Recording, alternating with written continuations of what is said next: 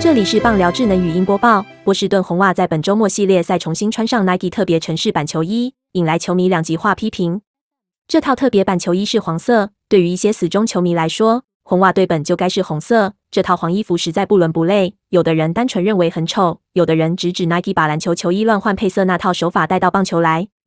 然而，喜欢的人包括球员在内，希望以后有更多机会穿着特制球衣上场。这套球衣是为了反映波士顿当地的特色。黄蓝配色是参照波士顿马拉松的主题色。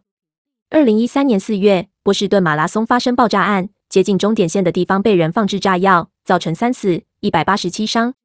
主谋之一当场遭警方击毙，共犯沙尼耶夫被捕判处死刑，后来被美国联邦第一巡回上诉法院驳回死刑，改为终身监禁不得假释。此案后来被改编为电影《爱国者行动》。红袜队在二零一三年之后，开始在每年四月换穿特别版球衣，上面绣着当地的电话区码六一七，象征当地人的团结。因此，有球迷抱怨说：“我知道这是马拉松配色，但是未免太丑了吧？”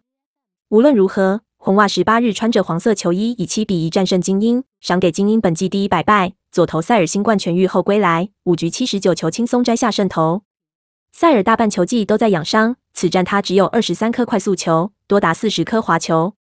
美联东区五支球队，光芒、红袜、洋基、蓝鸟都在抢夺季后赛门票，唯有精英是摆烂到底，成为美联唯一的百败球队，与国联西区的响尾蛇遥相呼应。